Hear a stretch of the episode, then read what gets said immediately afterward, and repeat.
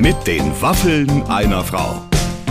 Ein Podcast von Barbaradio. Ladies and Gentlemen, ich sage ganz herzlich willkommen zu einer neuen Ausgabe von Mit den Waffeln einer Frau. Und ich spreche jetzt gerade im leicht süddeutschen Akzent oder vielleicht ist es sogar sächsisch, weil der Mann, der heute zu uns Mega. kommt, der ist der Meister der Dialekte. Clemens, Ja. bitte, Ja. sag was. Was hat uns dieser Freund, der uns jetzt gleich hier wirklich, also umhauen wird, was hat er uns wieder begeistert? Die Rede ist von Rick Cavanian. Man wusste ja, dass der lustig ist, aber wir haben ja zwischendurch wirklich gedacht, wir müssen das Sauerstoffzelt ranfahren, damit, damit, damit du nicht irgendwie, Ja.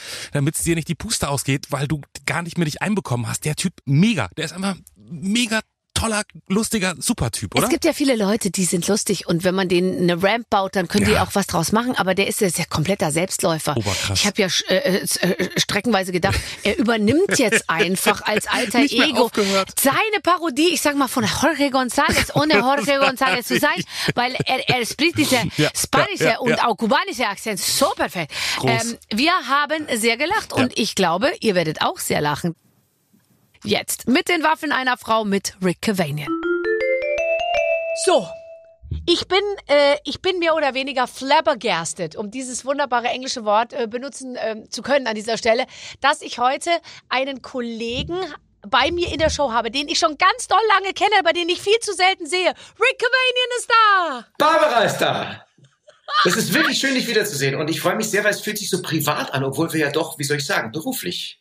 Es ist offiziell und da müssen wir uns auch ein bisschen im Zaum halten, Rick. Es bitte. ist offi Ach, ich bei dir Schwäbisch, die Gangart für offizielle Modi. Alles klar, dann ab sofort. Eigentlich ist bei mir immer, wenn es auch ein bisschen erotisch wird, Wirklich? rutsche ich auch leicht in diesen, weil ich finde, man kann schon so ein bisschen suffisant sagen, was man jetzt als nächstes gern. Jetzt ziehst du mal die Hose aus, bitte. Weißt du, ich finde das. Kleine, kleine Moment. Aber das ist ja aufwendig. Der Schwabe hat eine, eine ah, sechsstellige Zahlenkombination da unten im Verschluss. Moment mal, drei, sieben, oh, das dauert. Aber man Ich muss, hab Zeit. Ich, ich hab's mir gedacht, deswegen besser nicht. Wer weiß, was da zum Vorschein kommt.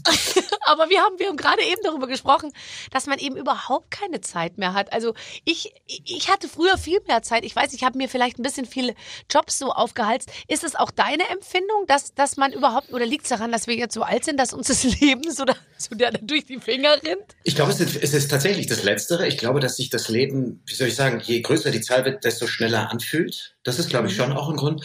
Und ich habe, ich versuche zumindest, ich versuche wirklich, mir Zeit zu nehmen. Also so ganz bewusst, auch so ein bisschen in Absprache mit meiner Frau. Und jetzt, jetzt ist Pause, jetzt ist Stopp. Jetzt ist wirklich bewusst Stopp und keine Arbeit und auch wirklich nicht über die Arbeit sprechen und bewusst Freunde, Familie und genau die, die Seite, wirklich der Seite nochmal richtig Power geben. Ja. Das Problem ist nur, ich bespreche das auch ganz oft mit meiner Familie. Jetzt ist Schluss und dann äh, und dann sage ich immer den schlimmen Satz: Nächste Woche wird's besser. Das ist der schlimmste Satz und bei uns schon sind schon alle so. Oh. Aber Weil vielleicht. jeder weiß ich- natürlich, es wird nicht besser nächste Woche. Ja. Aber woran liegt es? Zu viel? Ich hab, ich sag so gern ja und so ungern nein. Du arbeitest einfach gern. Ich bin ein fleißiges Mädchen. Bist du bist doch auch fleißig. Ich, ich glaube schon. Ich glaube schon, dass ich fleißig bin, aber ich versuche wirklich ein bisschen den Fleiß auch übers äh, oder aufs Privatleben äh, Leben zu lenken und auf, der, auf die. Nee, wirklich. Ich glaube, ich glaube, dass das, dass das alle Mühe wert ist, weil die um die um mich rum, meine Familie, meine Freunde tun es ja auch. Die nehmen sich ja auch Zeit und sagen, okay, da arbeiten wir nicht. Ist zwar krumm für uns, aber da treffen wir unseren Freund Rick beziehungsweise unseren Schwager oder unseren Ehemann oder wie auch immer. Habe ich mehrere Frauen? Wie komme ich denn auf unseren Ehemann? Egal. Auf jeden Fall. Aber, aber weißt du, Lass das einfach so stehen. Das schafft so viel, Wir weißt du, Geheimnisvolles, was um dich äh, herum entsteht. Und wir werden dafür sorgen, dass du im Prinzip, ich, wenn du jetzt auf diesem Wege weitergehst, weißt du, und man hört deine Stimme, vielleicht sieht man auch ein bisschen dein Gesicht. Du, du gehst hier raus als der, das große, das große Deutsche, das schönste Mysterium, das wir haben in Deutschland. Wow. Uns ist vorhin aufgefallen in der Vorbereitung, du siehst so unverschämt gut aus. Du bist ja eigentlich tausendmal schöner als der Florian David Fitz und der, der, der Matthias Schweighöfer, aber irgendwie, du, du, du, du drückst da nicht, du, du, du, du spielst es nicht so aus, weißt du? Kann, kannst, du noch ein bisschen, geiler. kannst du noch ein bisschen mehr stottern? Du, du, du, du, du, du, bist, du bist sehr, sehr, sehr attraktiv. Da, da, da, da, danke, danke, danke. Ich, bin, ich, ich, ich laufe rot an, deswegen lasse ich jetzt mein alter Ego sprechen. Ich hol's mal kurz aus der Hose raus. Moment, ich muss erst die Warte, Zahlenkombination drei. nicht die Hose! Lass die Hose zu. Hallo Baby, ich bin's, das Yeti. Der Yeti. Hat der überhaupt ein eigenes, du weißt schon. Nein, äh, das war nur ein kleiner Spaß. Ich, ich freue ich freu mich sehr über die Blumen. Ich, äh, ich habe ich hab übrigens sehr günstiges Licht hier. Das Licht macht Nee. es. Das stimmt gar nicht. Du bist trotz des Lichtes, bist du, bist du, bist du, äh, bist du so, äh, so. Nein, aber jetzt mal ganz ehrlich, weil es gibt Fotos von dir. Wir haben nämlich immer für unseren Gast jeweils machen wir morgen so eine ganze Seite aus dem, äh, auf im Internet und da sind dann alle Fotos so, die man so auf den ersten Blick findet. Und da bist du einfach, ich weiß, da kannst du jetzt nichts dazu sagen. Ich wollte es nur einmal loswerden. Du könntest doch dich auch mal so ein bisschen als Model. Hast du nicht so einen Werbevertrag für bügelfreie Hemden oder? oder? bügelfreie Hemden sind total. Das schreibe ich jetzt auf. Da, pass auf. Barbara schlägt vor bügelfreie Hemden. Hemden, Model, Model. Du bist jetzt Model für beugerfreie Hemden. Hallo, da soll sich doch jemand mal dran setzen. Ich sehe astrein aus und gebügelt wird ja auch nicht mehr, weil ich muss ja schließlich auf meine Schönheit achten. Ja, genau, gebügelt wird woanders. Oder was du auch gut könntest, glaube ich, ist dieses Hochklappen des Hemdkragens. Weißt du? Moment. Kennst du das auf Fotos? weißt du, wenn, die, wenn diese Models so stehen und den, den, den Kaschmirkragen so ein bisschen so machen. Du, du, du hast aber Erfahrung damit. Bei dir wirkt es schon, du hast schon mehrere Krägen. Wie soll ich sagen? Deine ich hatte schon Route. viele Krägen in der Hand. ja, ich verstehe es. Ich, wenn sich die Gelegenheit bietet. So ein Kragen kommt ja auch nicht alle Ecken daher, oder? Ich meine. hast du nicht mal in deiner Jugend, also in der Zeit, als du vielleicht in der Schauspielschule warst und so, hast du da nicht, nicht ab und zu mal für irgendwas Fotos gemacht oder so?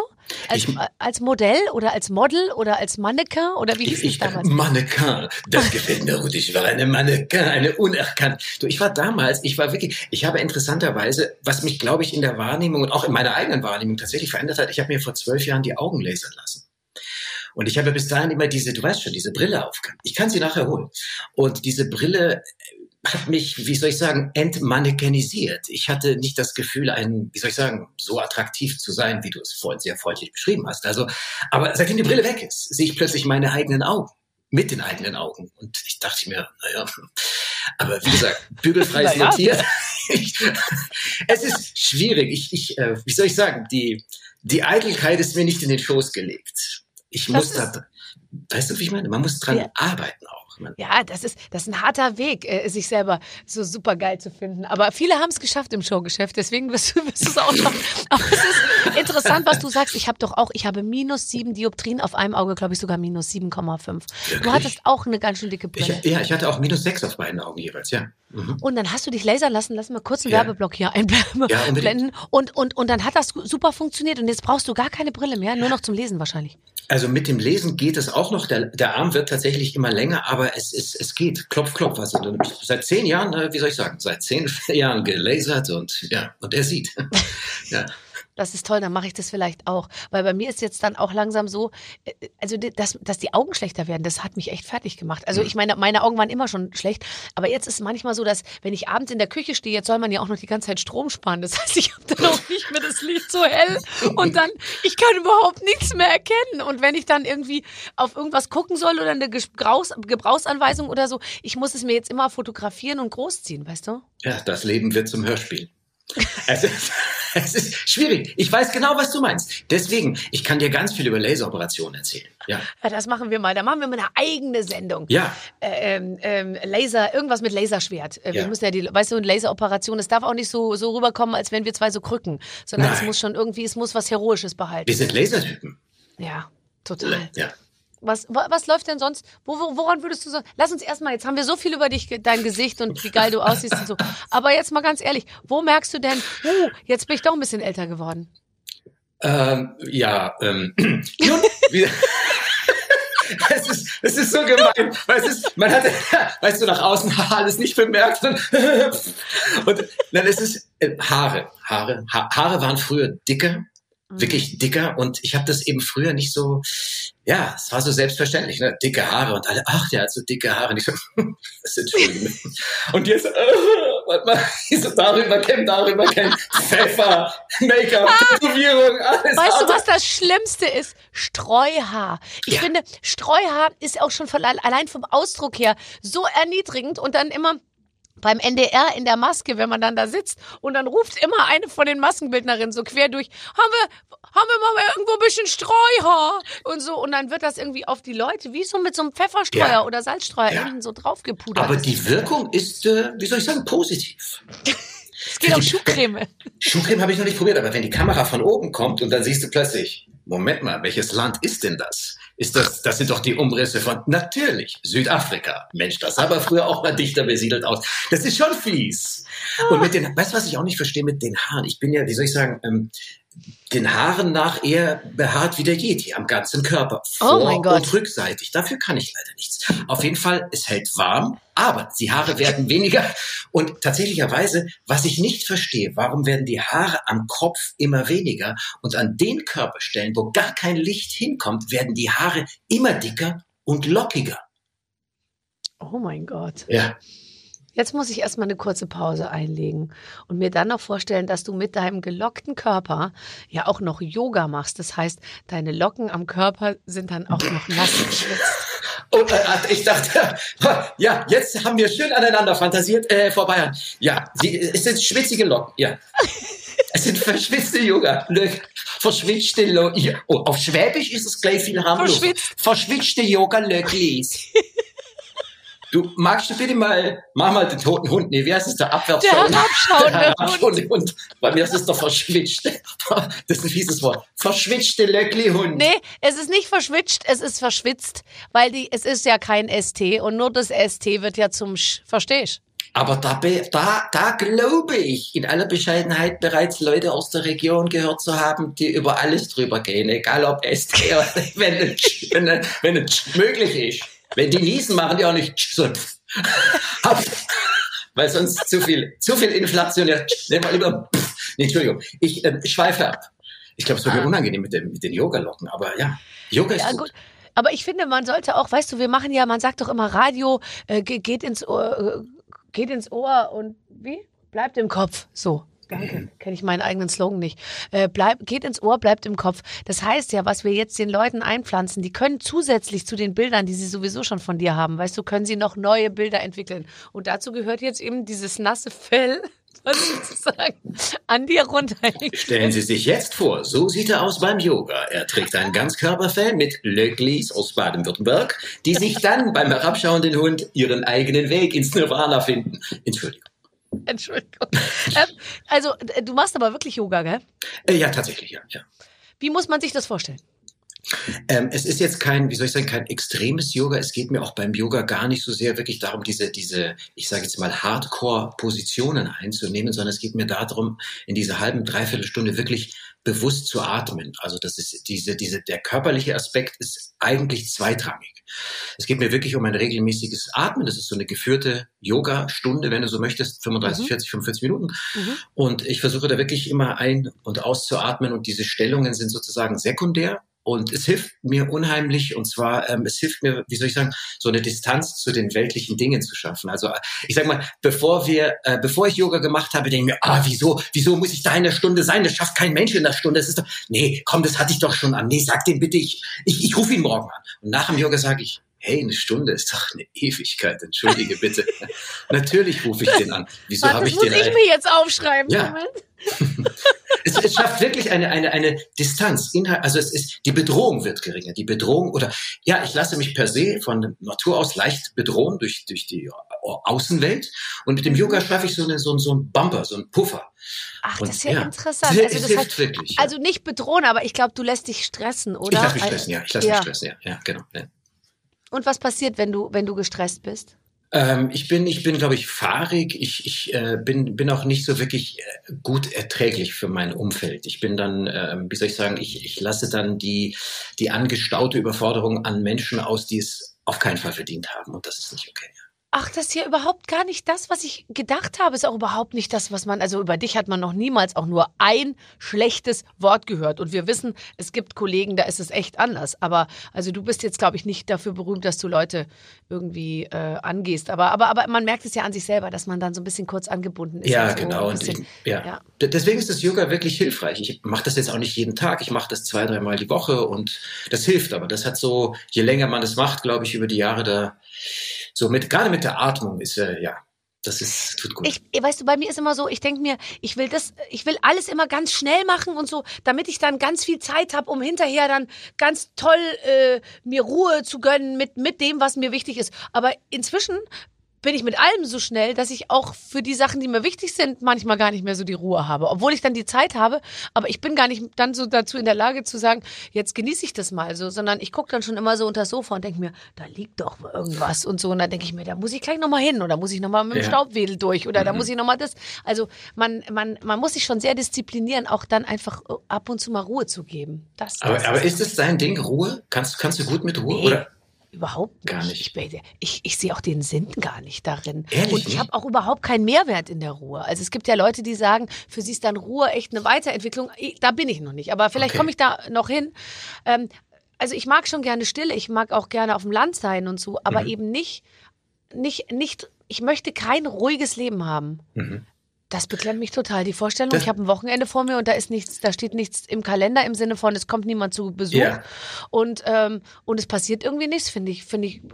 Das finde ich beklemmt. Das, das verstehe ich total gut. Bei mir ist es tatsächlich so, mir macht, mir macht, äh, wie soll ich sagen, unsere Arbeit Spaß. Mir macht es Spaß, die Dinge zu tun, die ich tue, beruflich. Aber ich brauche tatsächlich diesen, diesen Gegenpol, diesen, diese, wirklich dieses extreme diesen extremen Gegenpol zu dem, sage ich jetzt mal in Anführungsstrichen, Wahnsinn. Also öffentlich sein, äh, Dinge öffentlich tun, äh, extreme Dinge öffentlich tun. Dann brauche ich auch diesen, die, diese extreme, äh, diese, diese Ruhe auch. Und beim Yoga ist es letzten Endes, was mir auch hilft, ist so ein bisschen dieses ähm, sich mit sich selber auseinandersetzen oder diese Introspektion, sich auch mal ein bisschen nach innen zu gucken und zu sehen, was macht das mit einem? Veränderst du dich? Äh, wie wirkst du auf die anderen? Ist das ja, mir ist es wichtig, mich selber zu reflektieren, irgendwie, keine Ahnung. Das sollte ich vielleicht auch mal machen, oder? Nein, ich glaube schon, dass du reflektierst. Alle Mitarbeiter nicken. dann möchte ich dann, dann, dann habe ich nichts gesagt, dann auf, auf die Mitarbeiter. Prost. Wichtige Leute, Prost, Prost Leute, Prost, Prost, Leute. Hol mir noch was zu trinken. Ähm, nein, ich, nein, es ist, es ist, es ist wirklich bei mir so, auch viele Leute sagen doch dann, ach, weißt du, wenn ich laufen gehe oder joggen, da kriege ich so den Kopf frei und dann kann ich alles mal durchdenken. Also bei mir ist wirklich so, ich renne, also ich bin an der nächsten Straßenecke, dann denke ich mir so, ich bin mit, ich bin mit meinen Gedanken fertig. Party. Mein Kopf ist leer. genau, verstehe. Ich schleppe irgendwie nicht so viel Sachen mit mir rum und ich habe eigentlich irgendwie so tief drin das Gefühl, ich mache ich setze die richtigen Prioritäten, weißt du? Aber genau wie du auch. Wir setzen, wir sind doch nicht, ich hänge nicht auf Partys rum, äh, ich, ich, äh, ich, ich, ich stress mich nicht mit irgendwelchen Auftritten, wo ich denke, ich müsste dabei sein und so. Ich mache meinen Job, das, das mache ich voller Liebe und, und Hingabe und danach gehe ich nach Hause und dann äh, beginnt für mich ein anderes Leben. Und ich finde, wenn man das gut hinkriegt, dann, dann ist schon mal sehr viel gewonnen. Ist absolut viel gewonnen, aber ich darf dich an den Anfang unseres Gesprächs erinnern, liebe Barbara, als du sagtest, du hättest gerne mehr Zeit für die Familie und die Freunde. Ja. Da, da das ist das ist der ich, ich, ich, also, ich habe nichts gesagt. Don, lass uns doch jetzt mal über dich reden. Ähm, ähm, äh, du hast gegen Bully ähm, bei Schlag den Star äh, verloren und es, äh, ich habe es leider nicht gesehen, aber es soll spektakulär gewesen sein. Mit Quotenhöhepunkt, mit Dingen, mit besten Kritiken, mit allem. Wie, wie, wie hast du so einen Abend erlebt? Weil ich habe mich schon im Trailer, wie ihr euch gegenseitig geohrfeigt habt, habe ich mich kaputt gelacht. Äh, beim Trailer war noch alles in bester Ordnung. Was interessant ist, ich kenne den Bulli wirklich wie meinen eigenen Bruder seit äh, seit was 87, also Unendlich lang. wirklich sehr sehr. Wir kennen uns wirklich in und auswendig. Und natürlich weiß ich, dass der Mann ehrgeizig ist, aber ich habe es war es war eine Irritation, weil im Umgang miteinander sind wir gefühlt nicht ehrgeizig. Ich kann ihn auch, ich, ich weiß, wenn er mal ich, ich kenne ihn wirklich in- und auswendig, aber wir sind noch nie in so einem öffentlichen Wettkampf, auch nicht privat, wenn wir Tischtennis spielen, wir sind nur am Lachen. Und plötzlich geht es scheinbar um was. Ja, es geht ja doch um was. Und es gucken ein paar Leute zu. Und naja, jetzt, äh, wir können jetzt nicht nur Spaß machen, wir müssen auch ernst nehmen. Und er ist, wie soll ich sagen, schneller in diese Ernsthaftigkeit reingekommen. Und das hat mich irgendwie echt auf dem falschen Fuß erwischt. Und plötzlich steht es irgendwie 40 zu 3. Und ich denke mir. So, wirklich war es so? Ich, es ist nicht übertrieben. Ich glaube, es gab tatsächlich mal einen Moment, wo es 40 zu 3 stand und da war eine Werbepause. Und ich saß auf meinem Platz mit 25 25 Dextroenergien und 30 Kinderschokoladen im Gesicht und habe mir gedacht, ich möchte gerne gehen. Kann mir irgendjemand jetzt ein Attest schreiben, weil wie soll ich, wie soll ich zurückkommen? Und plötzlich kam aus dem Nichts diese, dieses Tennisspiel oder dieses etwas größere Tischtennisspiel, in dem ich wieder zurück in diesen Wettkampf gefunden habe. Und dann ging es wirklich bis zum Gleichstand und letzten Endes hat ein Bierdeckel zugunsten von Bulli das Spiel, also diesen ganzen Wettkampf entschieden. Und somit war meine Würde gewahrt irgendwie. Ich war wirklich, ich hatte einen Zeitpunkt, wo ich dachte, ich möchte mich gerne die Haare abrasieren und jetzt plötzlich irgendwie als Glatzkopf unauffällig aus dem Studio verschwinden. Und wieso haben wir hier Glatzköpfe, die verschwinden? Wo ist eigentlich der Rick? Ich war, ich, ich fühlte mich, es war krass.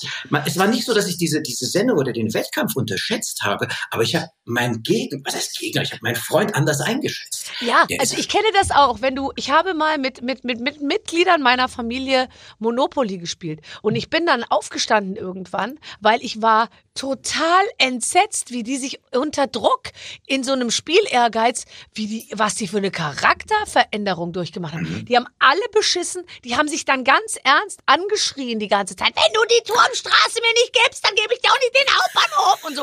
Und ich war so, oh Gott. Ja. Und ich, ich bin halt auch, und ich habe dann plötzlich gemerkt, boah, was steckt denn in denen? Mhm. Mein Mann hat in der Bank, der hat sich die ganze Zeit Geld aus der Bank rausgenommen. Und ich habe immer gesagt, sag mal, was ist denn los? Du bescheißt ja total, ja klar. So. Und, äh, und das, das hat mich total fertig gemacht. Und das stimmt genau, was du sagst. Man, man ist dann erstmal eine Zeit lang ganz konsterniert, wenn man überhaupt den anderen aus dieser Perspektive nicht kennt. Genau, vor allem, ja, eben bei Menschen, die einem so nah sind und so vertraut ja. sind. Aber mittlerweile habe ich gelernt, es gibt tatsächlich, ich bin, es gibt ja diese Fraktion von Leuten, die zum Beispiel äh, irgendein Spiel, sagen wir Basketball oder Fußball spielen, weil sie gewonnen, äh, weil sie gewinnen wollen. Ne? Mhm. Und äh, die sagen, ja, warum sollst du sonst spielen? Oder warum spielen wir denn sonst? Und sage ich, naja, weil ich Spaß habe, weil ich mich freue, dass wir uns sehen und dass wir hier miteinander spielen. Dieses Argument verstehen die nicht oder die wollen es nicht verstehen. Ich respektiere natürlich deren Standpunkt und sage, ja, dann brauche ich hier, dann müssen wir nicht zählen, dann müssen wir nicht äh, die Stelle spielen, wenn wir nicht zählen. Ich so, ja, Moment mal, wir können doch einfach ein bisschen hin nee, und her. Ich bin genauso wie du. Ich will auch nur hin und her schöne Bälle schlagen. Schöne ich spiele Bälle ständig mit Leuten, die sagen, jetzt machen wir ein Spiel. Und ab dem Moment, wo, wo man ein Spiel macht, habe ich schon keinen Bock mehr. Ich bin überhaupt nicht, ich bin null sportlich gepolt. Mir kannst du auch sagen, du musst jetzt so und so weit laufen bis da und dahin. Und das würde ich vielleicht auch schaffen. Aber kurz vorher denke ich mir, oh, was soll's. Mir ist jetzt langweilig. Und dann höre ich einfach auf und ich habe kein Problem damit. Und das finde ich sehr schade, weil ich hätte gerne diesen inneren Ehrgeiz, der einen eben weitertreibt. So. Aber ich glaube, den hast du schon. Vielleicht hast du ihn nicht beim sportlichen Wettkampf. Ich glaube, mir geht's so. Ich glaube schon, dass es künstlerisch oder in unserem Betätigungsfeld Dinge gibt, die uns, die uns kriegen und wo wir sagen, ah, das wollen wir besonders gut machen. Aber jetzt ja. dieser sportliche Wettkampf, ich, das, das, da, ich will Basketball spielen, weil ich Bock drauf habe, weil ich freue mich, den und den und den und die zu sehen und lass uns einfach ein paar Bälle werfen. Aber dann, nee, komm, jetzt konzentrier dich doch, den musst du doch reinmachen. Sag mal, siehst du das nicht? Verteidige. Ja, was ist denn los mit dir? Du hast auch schon mal besser getroffen. Ich, äh, okay. Also dann irgendwie so, wo ich sage, ja, es, äh, ruft mich an, wenn ihr irgendeinen Ersatzspieler braucht. Es ist, es, es, komisch ist das, ja. Warst du so in der Schule, ähm, konntest du performen unter Druck? Nee, ich muss ehrlich gestehen, aber ich war zur Schulzeit weder Klassenclown noch Performer. Oder meinst du jetzt mit Noten in der Schule? Mit allem einfach. Also du warst weder Klassenclown noch Performer. Was warst du dann? Ich war anwesend. Körperlich. Ich, ja, ich war halt da, aber ich war nicht ähm, berühmt für irgendwas. Wobei es merkwürdig ist. Ich glaube, man verklärt es irgendwie im Nachhinein. Leute, die mich Jahre nicht gesehen haben, die mich jetzt sehen, oh sagen, Barbara? Warte. Barbara, wo bist du? Bist du aber wirklich weg. Barbara. Oh mein Gott, habe ich irgendwas umgehauen? Ist wieder typisch. Er sucht die Schuld bei sich. Ich habe nichts getan. Freunde, kommt zurück. Ich kann euch nicht sehen. Ich kann euch nicht hören. Was ist passiert? Ah, da bist du wieder. Oh Boah, war das jetzt ein Schock. War das ein Du warst plötzlich weg. Plötzlich ja. hieß es, alles neu laden. Aber, oh. du, aber du, da ist er wieder. Und es läuft noch? Bei uns läuft alles noch. Boah, was ein Schockmoment. Du bist so süß, du bist so süß. Aber ich bin wieder da und du bist auch da. Und hier, das läuft weiterhin. Also der Schockmoment ist zumindest audiophil festgehalten. audiophil. okay. Oh, warte mal, wo waren wir denn stehen geblieben? Ähm, wir waren bei Schule. Wir bei Schule. bei Schule. Ich war genau. anwesend in der Schule, aber mehr war nicht drin. Okay. Hast du noch Kontakt zu deinen Schulkameraden? Ich habe Kontakt zu eins, zwei, drei, äh, eins, zwei, drei, zu drei, drei Menschen, ja. Das ist eh ganz schön viel. Ich finde das so toll. Findest du das nicht auch super, Leute von früher zu treffen? Ja, vor allen Dingen, was mich, also ähm, ich äh, wahnsinnig freut an, an, an so, einen, an so einer äh, Geschichte ist, die sind so schön, ähm, wie soll ich sagen, unbefangener einem gegenüber. Die, mhm, nehmen, genau. die nehmen den Werdegang gar nicht ernst, denen ist das nee. egal. Die, die, du bist halt Barbara von damals oder der Rick von damals Und man kann gefühlt da anknüpfen, wo man mit 19 aufgehört hat. Und es gibt ja. keine Barrieren, keine Distanz. Und man hat halt auch die vielen tollen Ereignisse von damals, die man sich erzählen kann. Ja, und vor allem wissen die wirklich, wie man abgelust hat, wie man im Sport nicht über einen äh, Stufenbarren drüber, die haben ja alles mitgekriegt, nicht drüber gekommen ist, mhm. wie man im, im, im 100-Meter-Lauf bei 18 Sekunden irgendwie im, im Ziel äh, angehechelt ist, dass man irgendwie verpickelt war, dass man eine Brille hatte, dass man schräge Klamotten anhatte. Ja. Ich finde das so erleichternd, weil ich finde, man ist sich so, man ist sich so also klar und äh, offen gegenüber. Das habe ich eigentlich sonst mit, mit den ganzen Leuten, die ich später kennengelernt habe, nicht, mhm. nicht mehr so. Ja, das stimmt. Geht mir ganz genauso. Geht mir völlig genauso. Ja. Das ist toll. Ich wäre gerne mit dir in einer Klasse gewesen, aber du bist ja viel, viel älter als ich. Ja. Aber das ist nicht schlimm. ist überhaupt nicht schlimm. Nein. Ich wollte es nur mal kurz so sagen. Bist du musikalisch? Wie viele Jahre sind es denn eigentlich jetzt, wo ich Ach, denke? Ich bin, ich bin ultra musikalisch. Ich bin ein riesen Hip-Hop-Fan. Ich bin lustigerweise, ich weiß nicht, ob ich das jemals erzählt habe, mein Vater hat ja immer Jazz gehört. Mein Vater ist mhm. wahnsinnig musikalisch, der ist so ein Autodidakt, der hört was und spielt es am Piano, das ist irre. Ich, ich habe das gar nicht und ich habe dann irgendwie so, gar nicht mal aus einer Rebellion heraus, sondern ich habe mit Jazz als Kind gar nichts anfangen können. Dem seine die Idole sind so Oscar Peterson, Duke Ellington, ich glaub, äh, Herbie Hancock, fand ich als Kind nur gruselig. Und dann habe ich so eben mit Rap angefangen und irgendwann mal gab es ein Lied von Herbie Hancock, das war in den Charts, in den Schlagern der Woche und zwar ja. Rocket. Und da habe ich mir gedacht, oh, Herbie Hancock, das ist doch der Typ, den mein Vater auch so liebt und vielleicht kann ich da so ein bisschen die Verbindung zu meinem Vater stärken. Und da habe ich gesagt, du Papa, hör mal, ich höre jetzt Herbie Hancock. Vater, Herbie Hancock, was ist mit dem Jungen passiert? Ja, lass mal hören, was ist denn da? Und dann spiele ich ihm das vor und da sag ich, sag mein Vater, das ist nicht Herbie Hancock. Doch, Papa, da steht's auf, da, da steht's wirklich, das ist Herbie Hancock. Ja, der Mann ist verrückt geworden, wahrscheinlich trinkt er gerade. Und dann ist er weg und hat mich einfach, also das war egal, das war nur so eine kleine Herbie Hancock-Anekdote, aber ich bin nicht an den Rang gekommen mit Jazz und so. Aber ich liebe Musik, ja. Ja, weil ich glaube nämlich diese Dialekte, die du, du kannst ja jeden Dialekt, das hat ja was mit Musikalität zu tun. Das stimmt. Weil bei mir ist es auch, ich halte mich auch für musikalisch und bei mir ist es wirklich, wenn ich jemandem gegenüberstehe, wenn ich, ich, ich adaptiere auf eine so einschleimende Art und Weise, dass ich es gar nicht kontrollieren kann und ich glaube, das hat was mit Mu Musikalität auch zu tun, dass man sofort in den Slang des Gegenübers irgendwie mit einsteigt. Das, äh, mir geht's ganz genauso. Ich hatte, äh, bei mir kommt ähm, erleichternd hinzu, dass ich als Kind ja, bei uns wurden ja so viele Sprachen gesprochen und Armenisch gesprochen, Rumänisch gesprochen, Französisch, Englisch, Deutsch und dann heute das, was man bei uns in München so hört, wenn die Leute die so reden. Und als Kind, du machst dir ja keine Gedanken dazu. Ne? Du hörst es halt, ich wusste ja gar nicht, äh, bei uns war wirklich so ein Babylon. Auch so ein Mischmasch auch. Habt ihr Mischmasch, Mischmasch auch gesprochen? Mega Mischmasch. Oh, das ja, ja. liebe ich. Das finde ich toll. Ja. Wenn du in alle, äh, wenn du bestimmte Wörter dann auch immer in, in einer bestimmten Sprache sagst, weil es in der anderen genau. nicht einfällt. Genau. Ach, das ist super. Das hätte und, ich gerne. Und, und als Kind ist es halt, du, du, du machst dir keine Gedanken, aber das ist, wie soll ich sagen, dein, dein Ohr füllt sich mit einem Wortschatz und mit, mit verschiedenen Klängen und Tönen. Und in meiner Arbeit hilft es halt extrem. Aber mir geht's genauso. Ich bin auch fasziniert von Menschen, von Klängen. Ich, ja, ich liebe das sehr.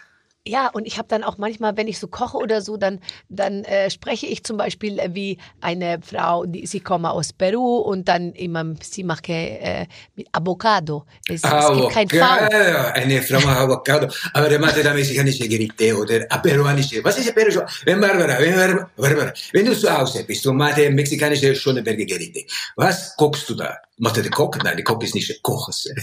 Aber was, kochst du gerne peruanisch tatsächlich? Ich komme vorbei. Ich, ich spreche nur peruanisch, wenn ich koche. Aber so. nur, nur für mich, weißt du, so, ich, ich gehe das da, oder ich singe dann Opernarien auf Schwäbisch oder Österreichisch oder irgendwie so. Also es beschäftigt mich auf jeden Fall den ganzen Tag.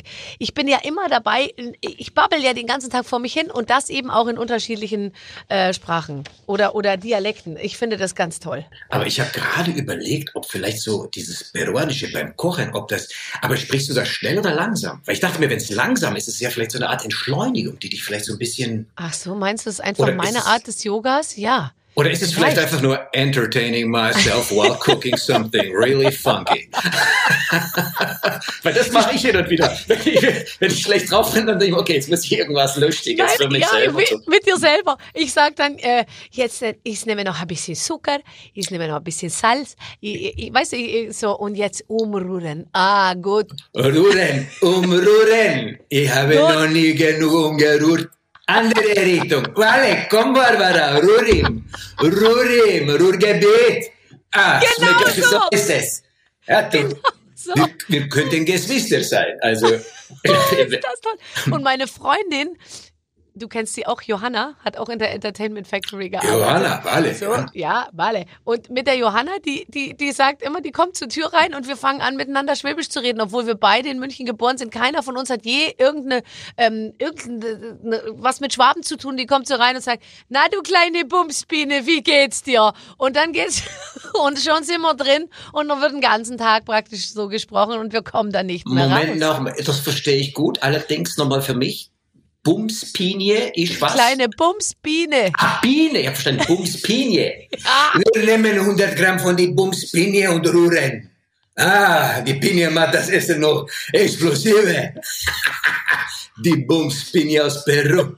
Barbara empfiehlt heute die Bumspinie aus Peru. Nehmen Sie eine Avocado, machen Sie die Pinie heiß bei 55 Grad, nicht so heiß. Sonst haben Sie Probleme beim Rühren. Aber so ist die Johanna und die Barbara. Die- Oh, du bist toll. Oh Gott, ah, ich hoffe, wir haben jetzt ein Spiel, wo es auch um Dialekte geht. Fantastisch. Das, Das wär- ist gut. das ist mein absoluter Traum. Ich habe ich, ich hab mir gedacht, hoffentlich ist es irgendwas mit Dialekten, weil dann wird's lustig. Also pass auf. Liebe Barbara, lieber Rick, Ha- Halloween steht vor der Tür. Ja, stimmt, am Montag ist Halloween. Wow. Da müssen wir auch gleich noch drüber sprechen. Und wir wollen den Leuten ein paar hilfreiche Tipps geben, wie man erfolgreich von Tür zu Tür kommt und richtig viele Süßigkeiten bekommt.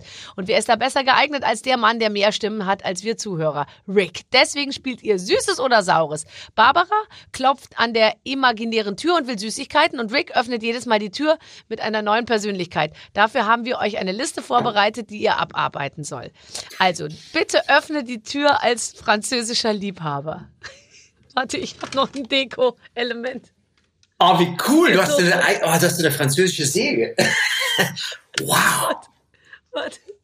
So, Boah, das sieht toll aus. ist geil, oder? Oh, ich hätte auch so gerne was. Ich schau mal, ich habe leider nichts. Naja, okay. Nein, dann muss ich es so machen. Also ich bin der Franzose, richtig? Ja, du bist ein französischer Liebhaber. Also ich klopfe an der Tür und sage, also ich bin aber kein Kind, sonst kann er sich nicht richtig ausspielen. Nee, nee, ich natürlich nicht. Ich bin, ich komme als ich an Okay, die Tür. okay. Ich habe die Brüste richtig hochgeschnallt. Wow. Und ich, ich, klopfe, ich klopfe an der Tür und sage, Ja. kurz oder lang? Ah nee, süß, süß oder sauer? Moment, Mademoiselle, ich muss erst die Tür öffnen. Mon Dieu, Catherine Deneuve, was ist passiert? Wer hat es gewagt, eine Motorsäge in deinem Kopf zu installieren? Es steht dir gut, ich muss sagen. Aber was ist das für eine Soße? Oh, ist es nicht die berühmte Schöneberger peruanische Pinien-Bums, Bums-Piniensoße, die man bei kleinen Sägen an Halloween benutzt? Ich glaube, das muss sie sein. Barbara, ich habe nicht mit dir gerechnet, aber deine Catherine Deneuve-Parodie ist fantastisch. Aus dem, aus dem, Entschuldigung, habe ich zu viel geredet? Nein. Es ist der Wahnsinn, es ist der Wahnsinn. Oh Gott, ist das lustig. Oh Gott, ist das lustig. Jetzt pass auf. Du öffnest mir, ist das lustig. Können wir bitte nur das machen? Ich möchte gar nichts, ich möchte die einfach nur, pass auf. Ich, du öffnest mir die Tür als sächsisch Stripper. Ach so. Oh, das tut mir leid, ich bin gerade angezogen. Sie kommen gerade unpassend. Aber ich könnte mich ausziehen. Moment. Warte mal. Oh, nee, ich muss noch. Ich habe doch so eine schwäbische Zeilenkombination an meinem Gürtel. Moment, ich kann mich schwer erinnern. 36. 10. So, was kann ich für Sie tun? Ach, ich soll mich ausziehen. Aber Sie sind ja noch angezogen, Frau Schöneberger. Sie, Sie sind doch die Frau Schöneberger. Frau Schöneberger, wenn ich Sie auf eine Kleinigkeit aufmerksam machen darf. Sie blöden an der Stirn. Die Blöden. Sie blöden. Das Ach, ist nur ach. eine Säge, jetzt machen Sie sich nicht bekloppt. Ach, Jetzt eine Sie- Säge. Soll ich mich Sie ausziehen? Ziehen Sie sich bitte aus, ich habe Dollarscheine dabei, die ich in Ihren kleinen Slip vorne reindrücken möchte. Aber Sie müssen vorsichtig sein, weil wenn der Slip nach unten fällt, dann geht hier äh, das Licht aus. Moment, Dann ist, der Sonnenverdunkler kommt dann zum da Vorschein. kommt der, Sek der sächsische Sonnenverdunkler von der Firma. Jetzt hätten wir nicht. Jetzt wäre eine Werbung gut. Genau. Wir, wie er sitzt jetzt der Werbezuständige hier? Haben wir nichts mit Sonnenverdunkler im Programm? Schade. Naja gut, dann spielen wir uns das selber. Kennen Sie das? Barbara Schöneberger kling klingelt mit einer Säge im Kopf an ihrer Tür und Sie sind zufällig ein sächsischer Stripper, der gerade in. ja, da könnte man viel erzählen. Aber darf ich dir erzählen, die besagte Hanna, mein, äh, Johanna, meine Freundin, die hat zu meiner ähm, zu meinem Junggesellenabschied hat die einen sächsischen Stripper organisiert ähm, ähm, und der natürlich gehört ja auch dazu und der hat tatsächlich zu ihr gesagt, Johanna ist überhaupt kein Problem, jetzt müssen wir nur noch äh, eine einzige Sache klären. Äh, wie soll ich kommen? Äh, Gentleman, Fireman oder Policeman? Und dann hat Johanna gesagt, äh, ja, weiß ich jetzt auch nicht, hat er gesagt, von der Hose her ist immer das Gleiche. Super, das ist ja sagenhaft. Der hatte die eine Hose, die sich mit Klettverschlüssen so Super. mit einem Rutsch aufreißen Ich finde das so sympathisch. Und irgendwo so hat er eben Policeman, Fireman und Gentleman. Aber die Johanna hat gesagt, oh, jetzt mit dem Funkgerät und der, und der gepolsterten Jacke, verstehst du, das ist zu kompliziert. Wir machen Gentleman. Da muss die Barbara nur die Krawatte runternehmen. Und so war es dann auch. Und? War gut. War das aufregend? Gut gewesen. War gut. Aber der hat mir, ehrlich gesagt, wir sind ja unter uns, dir kann ich es erzählen, ja. der hat mir dann so Gleitcreme immer in die Hand gegeben und die musste ich ihm auf den Körper verteilen. Und da hat er mir mit seinen schlecht rasierten Eiern so meine Satinhose aufgeriffelt, weil der hat über mir sich immer so hin und her bewegt. Wir unterbrechen die Sendung für eine... Red mal mit dem Jedi weiter, der ist eher so aus dem Erotikfach. Baby, yeah, du hast ihn eingecremt, so soll es sein. Sonst Stripper gehört doch eingecremt, Barbara, das weiß ich doch. In meiner Zeit, wo ich keine Haare hatte, hatte ich Gleitcreme, die kann man, da bin ich auch von einem Asteroiden auf den anderen geglitten. So sieht's aus. Ich hol mal den Rick wieder. Ich komm, ich hol ihn mal. Rick, kommst du bitte? Ja, Entschuldigung, aber ich musste kurz die Röte aus meinem Gesicht streifen. ist ja auch egal. Der hat halt, ich saß auf dem Stuhl und der, der war so, stand so mit den Beinen so rechts und links über mir, weißt du, und hat sich immer so bewegt, weil es soll wohl animierend wirken. Und aber dabei hat er, hat er immer gut bewegt der hat sich immer so hin und her und der hatte so, so eine kleine Unterhose an, dass er ein paar Sachen rausgeguckt haben und das war offensichtlich so erst, also war so vor zwei Tagen rasiert worden und dementsprechend war das, als hätte der mir mit so einer Drahtbürste an meine, ich hatte so eine sehr schöne dunkelblaue Satinhose an und da hat er hat deine Hose kaputt gemacht. Die hat mir aufgeriffen. Nein. Richtig, natürlich. Aber hat er sich so wie du bewegt oder erotischer? Nein, so wie man das halt so macht. Er aber, war ja vom Fach. Er war vom Fach. Ja, klar, war vom so. Fach. Ja, klar, ja, klar. Aber jetzt mal, wie ist das denn? Ich meine, wenn du ihn davor nicht sprechen gehört hättest, wärst ja. du dann animierter gewesen? Jetzt mal nein. abgesehen von dem unrasierten Säckchen, was dir die Latenz, äh, nicht die Latenz, die Potenz, nein, du weißt schon, die Satin, so heißt es. Ich habe eine Potenzhose. Sagen Sie, kommen Sie aus Laternien? Nein, nein, ich hatte ein bisschen ich hatte Pinienkerne in der Hose. Er hat seine, Pinien, seine Pinienkerne waren nicht ordentlich rasiert und sie haben in deine Satinlöcher reingemacht. Barbara, das ist ein Affront, den können wir Peruaner nicht ertragen. Aber gut, so ist das. Wer sich wieder vereinigen lassen will, muss auch mit einem Loch in der Hose leben. So ist es nun mal. Entschuldigung. Stopp! Stopp, ja. stopp, stopp, stopp. Ich trinke, schweige und werde oh wieder entrötet. Also es war der. Guck mal, ich habe hier noch was. oh. Oh. Du hast wirklich tolle Sachen. Ja, ich weiß auch nicht. Oh, guck mal hier mit so durchgetrennten Arterien. Äh, komm bitte, lass uns noch eine Sache versuchen, weil ja, hier steht ja. noch dran, ich mache die Tür auf, also du machst die Tür auf, ich klopfe bei dir ähm, äh, Süßes oder Saures und du öffnest mir die Tür als vergesslicher Grieche. Entschuldigen Sie bitte, haben wir einen Termin? Sie sehen toll aus und die Griechen lieben Segen, Kettenmassaker. Aber wir sind was wollen Sie? Habe ich irgendwas? Ach, es ist heute Halloween. Jetzt snackelt es mir im Köpfchen. Das kann man gut sagen als Grieche. Halloween. Halloween. Natürlich. Was wollen Sie? Souflaki oder Bifteki? Ich kann alles anbieten, nur nichts Süßes. Obwohl, ich vielleicht auch was Süßes. Moment, da müsste ich mal in meine Hose nachsehen. Nein, das ist das auch. Das gilt nicht. Das gilt nicht. oh, ist das toll. Können wir bitte einmal applaudieren? Das war wirklich... Bravo. Ich möchte mir... Kann man dich nicht mieten und du kommst nach Hause und, und dann, weißt du, was könntest du, was könntest du nebenberuflich noch beschäftigt sein? Irgendwie. Und du kannst, man kann ankreuzen vorher. Kommen sie als, Grie als nackter Grieche oder als Als unrasierter Ossi, der so einen kleinen, La nicht, wieder mal Latenz, als so ein Satin-Unfall. Tragen Sie eine Satin-Hose und möchten Sie gerne unrasierte Eier auf Ihren Hosen haben? Nein, unter Ihren Hosen. Oh, wird, und? Ich, ich, ich, Entschuldige, nein. oh Gott, es ist so schön. Also, da ist der, das ist das lustigste Spiel, das wir tatsächlich jemals gespielt haben. Wir, wir kommen zum Themenblock Halloween, der jetzt, glaube ich, ich weiß nicht, ähm, äh, an uns ja so ein bisschen vorbeigegangen ist, weil wir sind, oder als wir jung waren, hat doch keine Sau Halloween gefeiert. Nein, nein. Ja, aber das ich kann dir sagen, jetzt ist die Hölle los. Ich, ich, ich trainiere mit meiner Tochter seit Mitte September für verschiedene Halloween-Hacks, dass einem sozusagen ein Arm aus dem Gesicht rauswächst oder dass man irgendwie aufgerissene Wunden hat. Ich habe schon wow. mit kleinen Heftklammern versucht, auf Latexwunden, die ich mir selbst äh, ins Gesicht gemalt habe, da so Zeug drauf zu klammern und so. Ich bin voll im Thema. Das ist toll, aber es ist ja auch, es ist ja handwerklich und Fantasie. Äh, wie soll ich sagen? Man braucht Fantasie und Handwerk. Ja, total. Und man braucht die richtigen Materialien. Und dann kann man einmal irgendwie äh, ins Internet oder in so ein Geschäft gehen und dann sieht man erstmal, was das für ein Riesenmarkt ist. Vom leuchtenden Kürbis bis zum Skelett, was man in den Baum hängen kann. Es gibt alles. Es gibt alles. Ich war, ich hatte einmal vor ein paar Jahren das Vergnügen, ich war zu Halloween in Los Angeles. Oh. Und das ist unfassbar. Bei Heidi Klum?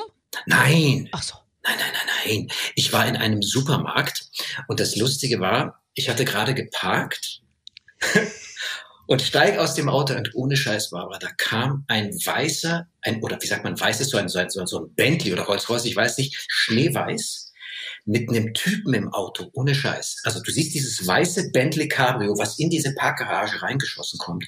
Und da steigt ein Typ aus in einem Würstchenkostüm.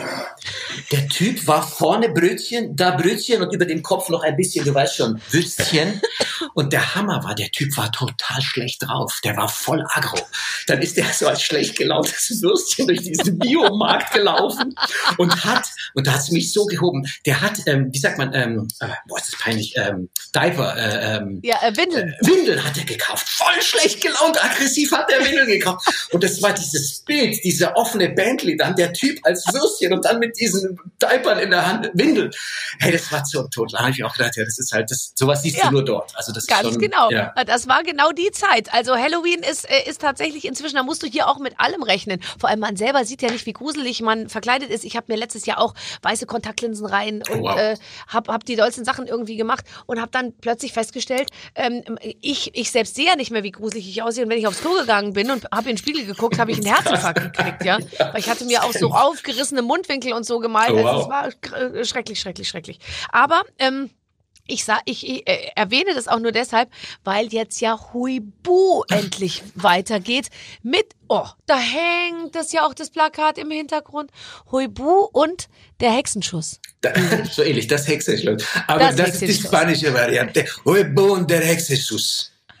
Brauchen Sie einen Hexenschuss? Rufen Sie Arbara, sie kocht Ihnen Pinien. Er geraspelt wurde auf eine Hose von einem erotischen Tänzer aus Resten. Resten, das ist ein gutes Wort. Entschuldigung. Ja, Huibu, das Hexenschloss. Huibu, das Hexenschloss. Ähm, du, welche Rolle spielst du in diesem Hexenschloss? Bist du ein guter oder ein böser? Oh, das sieht gut aus. Du bist ganz da oben auf dem Plakat. Das ich bin Charles. Ich bin Charles Balmain, der dritte oder der zweite. Wir Franzosen sind nicht so genau, wenn es um die Historie unserer Familie geht. Ich bin der Adjutant, beste Freund und Gehilfe von Monsieur äh, ich habe seinen Namen vergessen. Ah, Christoph Maria Herbst. Nein, er ist natürlich König Julius, der 113. Und äh, ja, und äh, ich bin sein, sein Gehilfe sozusagen, ja. Boah, das ist ja toll. Mhm. Das ist, ist das wieder ein Film, der für Kinder ist, aber den können ja natürlich auch die, die Erwachsenen lieben das ja auch sehr, weil ich finde immer bei euren Filmen oder bei deinen Filmen ist es ja häufig so, dass man ähm, da, da, da lacht von jung bis alt kann eigentlich jeder drüber lachen. Ja, das ist das ist mir auch äh, wichtig irgendwie. Ich finde finde ich irgendwie schön, wenn man mit drei oder vier Generationen da gemeinsam Spaß hat und was erleben darf. Ja, ja. Ja, weil man eben nicht, äh, weil man eben nicht sagt, oh, das ist was für, für Kinder und so. Also all die Filme sozusagen, mit denen du ja auch berühmt geworden bist, das sind ja Sachen, da lachen wirklich Dreijährige drüber und da können aber auch 80-Jährige drüber mhm. lachen. Und ich finde, so muss gute Unterhaltung eben funktionieren. Ja, finde ich auch. Also absolut. Also, also ja, Ruibu und das Hexenschloss ist auch so. So, dann gucke ich mir das doch einfach an. Hattest du als Kind Angst vor bestimmten Sachen, wenn du allein zu Hause warst? Ja, äh, ich war sehr ängstlich als Kind und wenn ich dir jetzt die Hausnummer verrate, wirst du sagen, das sagt er doch nur, um zu kokettieren. Aber ich hatte schon Angst bei, und jetzt Achtung, Kimba, der weiße Löwe. Er hatte Angst bei Kimba, der weiße Löwe. Jetzt kommst Wovor du. hattest du da Angst? Da gab es irgendwie noch größere Löwen und die kamen plötzlich aus dem Busch und da bin ich vom Stuhl gefallen. Da habe ich mich so erschrocken. Verstehen. Aber heute bist du doch ein sehr großer, sehr starker, unglaublich mutiger Mann. Heute bin ich ein sehr starker, sehr mutiger. Äh, bei der Reihenfolge hätte ich vielleicht den einen oder anderen Einwand, aber ansonsten kann ich es nicht schöner sagen als du. Nein, ich war als Kind wirklich sehr verängstigt und ich bin auch zugegebenermaßen, weil wir gerade über mehrere Generationen sprechen, äh, beeindruckt von dem Umstand, äh, was Kinder schon, wie soll ich sagen, mein Neffe ist gerade fünf, der hat Jurassic Park gesehen, wo ich sage, da habe ich ja jetzt noch Probleme mit. Aber der ist, ach klar, ist der T-Rex, ah, das ist der Veletosaurus Zepter, du weißt schon, wie sie alle heißen. Keine Ahnung. Und ist da völlig entspannt. Ich hätte mir das als Kind nicht angucken können. Also meine Tochter, die hat auch völlig ungerührt Harry Potter geguckt mit fünf oder sechs so. oder so, weil beim ersten Kind, dem hältst du ja noch die Augen zu, äh, äh, wenn du die Tagesthemen schaust, so ungefähr, ja, ja also äh, oder die Tagesschau oder überhaupt, da machst du den Fernseher gar nicht an die ersten vier Jahre, mhm. weil man denkt, die Strahlung, allein das blaue Licht ist nicht gut und so. Beim ja. zweiten Kind und allen weiteren, die dann, glaube ich, nachkommen, sagt man irgendwie, komm, ist doch egal. Die gucken schon mit drei, gucken die natürlich Sachen, die eigentlich überhaupt nicht geeignet sind. Und meine Kinder haben aber immer gesagt, ich habe keine Angst, es ist doch nur eine Geschichte. Und das fand ich irgendwie ganz lustig. Ich glaube, die hätten vom Tatort, wo es wirklich real ist, natürlich schon Angst, aber vor so Fantasiegeschichten eben nicht. Aber ich finde es erstaunlich, dass die das so abstrahieren können oder dass sie die sind wahnsinnig können. schlau halt, wow. weißt du. Wahnsinnig. Aber das sind deine Kinder, ne? Ja, ja, klar, meine. Ach, ja, ja, meine. Ganz, ja. ganz schlau. Das, ich weiß, woran es liegt. Das sind die Pinienkerne. Gut, werde ich. Habe früher immer Aktenzeichen XY geguckt, weißt du das noch? Wenn ich allein war zu Hause. Und da war ich dann vielleicht schon zehn oder zwölf. Habe ich mir nicht getraut. Und dann stand bei uns, ging so eine Treppe hoch und oben an der, an der Ende des, der Treppe stand ein Staubsauger.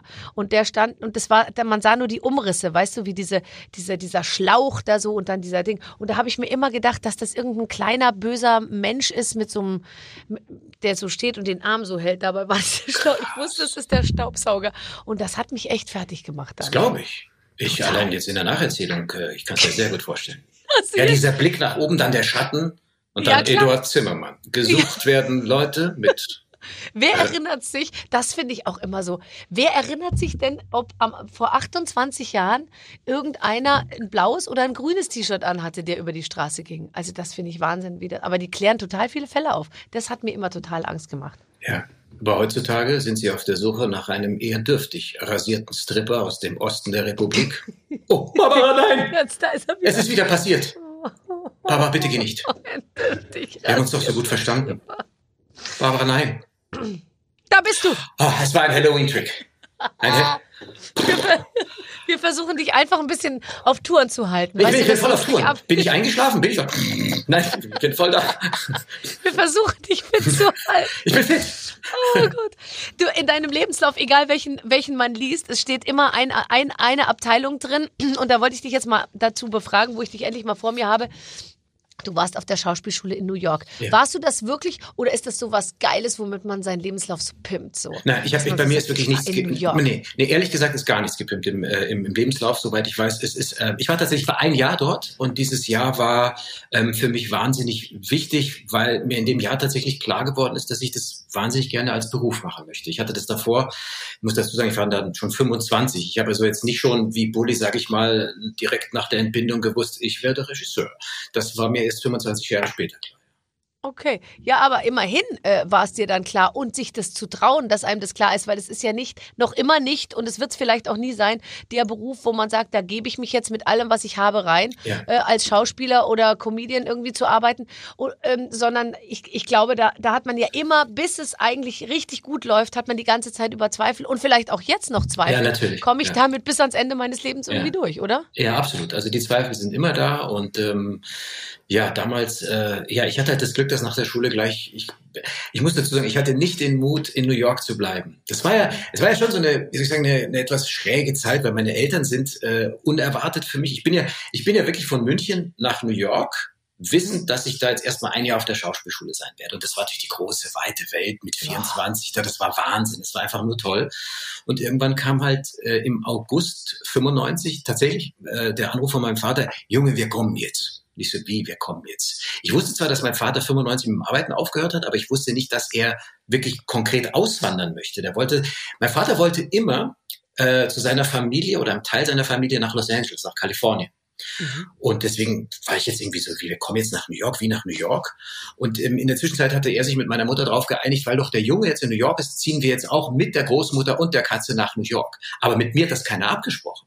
Deswegen war dieser Anruf, Barbara, wirklich im Sommer 95 einfach nur grotesk, weil der war wirklich wie, Junge, wir kommen jetzt. Und ich so, wie, ihr kommt jetzt? Naja, nach New York. Und ich so, ja, wer ist denn wir? Ja, die Mama, äh, die, äh, die Katze, die Oma und ich.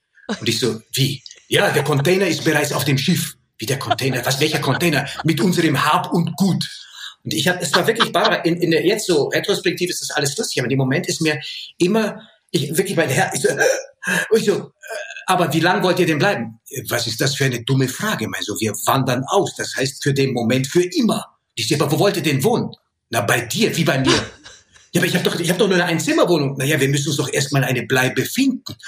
Hey, und dann ohne Scheiß, ich Leihwagen geliehen, John F. Kennedy Airport und dann kam die da an, die Großmutter im Rollstuhl, die Katze in so einem Käfig auf dem Schoß, Mutter schiebt, mein Vater, Junge, Junge, da sind wir, Junge, Junge. Ich so, ach du Scheiße. Und dann sind die da bei mir eingezogen, ey. Das war grausam. Im oh, Sommer in New York, August 40 ja, Grad, klar. ich keine Klimaanlage. Nein. Dann echt, dann haben meine Eltern das Bett bekommen von mir. Mutter, Vater in dem einen Bett, ich in dem anderen Bett mit der Großmutter und der Katze, alle schnarchen, ich schnarche nicht, ich kann das Fenster nicht aufmachen, wenn ich das Fenster aufgemacht habe.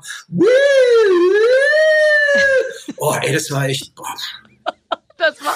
Ja, und Krass. dann auch nichts mehr da, äh, Damenbesuch abends. Das, das, das, war, das war, das war, das war, das, ja. Dann immer da, ja, komm, wir treffen uns im Waschsalon. Haha, nein, ich weiß. Ich Central Park kennst du sehr, sehr gut jetzt. Du kennst alle Ecken im Central Park. ich kenne alle Gräser im Central Park. oh Gott. Ja, okay, verstehe. Also, aber die haben dann eine, eine, Wohnung gefunden und soweit ich weiß, sind die immer noch in New York, oder? Ja, sind dort geblieben, ja. Ja, mittlerweile in Jersey, aber ja. Hm. Ja. Wie toll, dass man Eltern hat, die, die sagen, wir wandern nach New York aus. Das hat ja, heißt ja auch, dass sie einen großen Willen zur Mobilität haben oder dass sie gesagt haben, irgendwie, wir, wir, wir wagen richtig was. Also jetzt mal ganz ehrlich, ich kenne sehr wenig Eltern, die sagen würden, mhm. wir ziehen nach Amerika.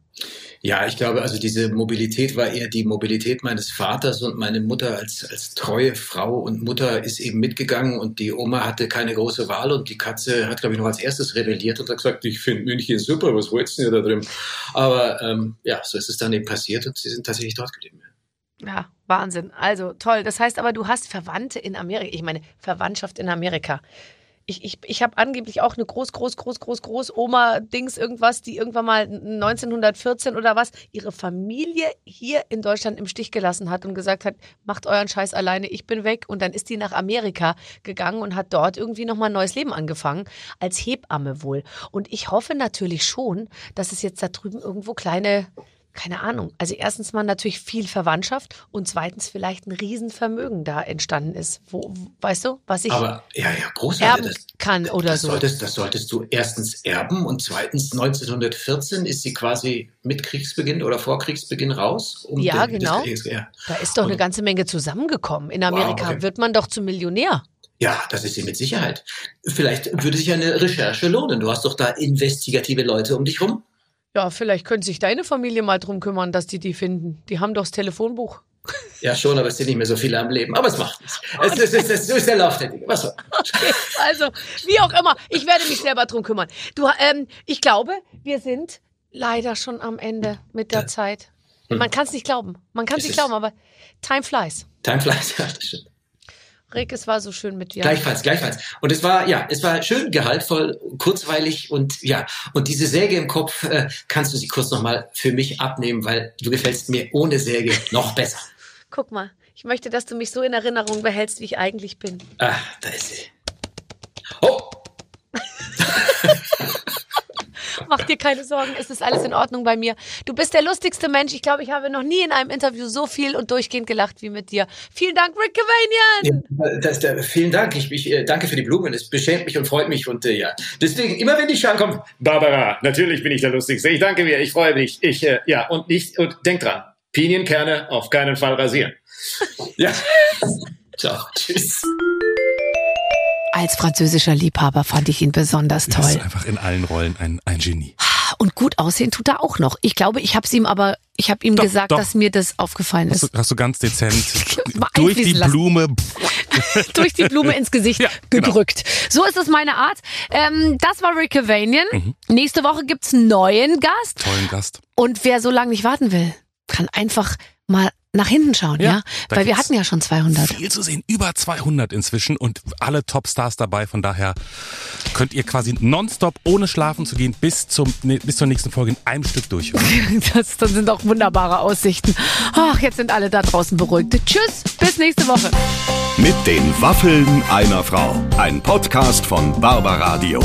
Das Radio von Barbara Schöneberger. In der Barbaradio App und im Web. barbaradio.de